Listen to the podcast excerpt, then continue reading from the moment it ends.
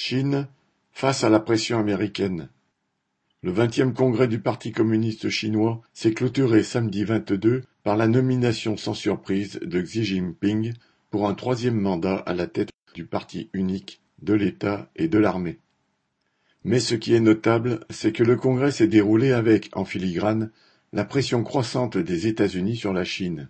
Ainsi, à la veille du congrès du PCC, l'équipe de Biden affirmait, citation, notre priorité est de conserver notre avantage compétitif sur la Chine, que la République populaire de Chine est le seul compétiteur qui a l'intention de reformater l'ordre international et qui possède ainsi de plus en plus le pouvoir économique, diplomatique, militaire et technologique pour parvenir à ses fins.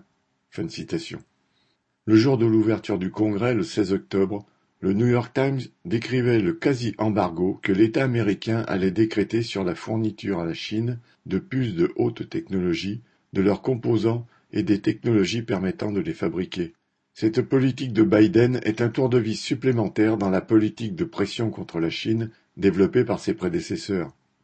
Alors que les puissances occidentales ont profité, à partir de 1990, du marché intérieur chinois qui s'ouvrait et s'élargissait, de sa main-d'œuvre sous-payée et encasernée dans les zones économiques spéciales, les États-Unis ont toujours voulu contrôler son développement, le voyant de plus en plus comme celui d'une puissance émergente qu'il fallait brider pour qu'elle continue à servir d'abord leurs intérêts.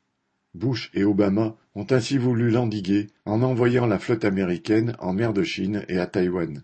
Et Trump avait déclenché la guerre des tarifs douaniers, ce qui n'a jamais empêché les médias en Occident d'inverser les rôles et présentant la Chine comme l'agresseur. Xi Jinping s'est appuyé lors du congrès sur les pressions américaines pour justifier auprès des Chinois sa politique plus nationaliste et plus militariste en déclarant la sécurité nationale constitue le fondement du renouveau de la nation, et en laissant au second plan le développement économique, car sur le plan intérieur, les contradictions s'aggravent. Le régime qui n'est pas avare de discours sur la fin de la pauvreté absolue peut difficilement cacher des inégalités devenues criantes. La bourgeoisie chinoise est maintenant forte de mille milliardaires et de plus de six millions de millionnaires en dollars. En connexion intime avec les hautes sphères de la bureaucratie, elle met la main sur une fraction croissante des richesses, alors qu'en même temps, 20% des jeunes travailleurs des villes sont au chômage, et que, selon l'aveu de l'ex-premier ministre Li Keqiang, en 2020, 600 millions de Chinois doivent vivre avec moins de 150 euros par mois. Si les provinces côtières sont bel et bien développées, autour des grandes métropoles comme Shanghai et Pékin, ce n'est pas le cas des campagnes, qui restent bien arriérées. Quant à l'avenir, il se dessine, comme partout sur la planète capitaliste, sombre. La promesse d'un avenir prospère est donc de moins en moins crédible. C'est pourquoi le pouvoir joue sur d'autres cordes. Xi Jinping s'est ainsi fait une popularité dans la lutte contre la corruption, attrapant des mouches entre guillemets, des petits fonctionnaires et des tigres plus gros, faisant condamner un million et demi de membres du parti, dont de nombreux fonctionnaires de province, ce qui lui a permis au passage de dissoudre nombre de fractions concurrentes.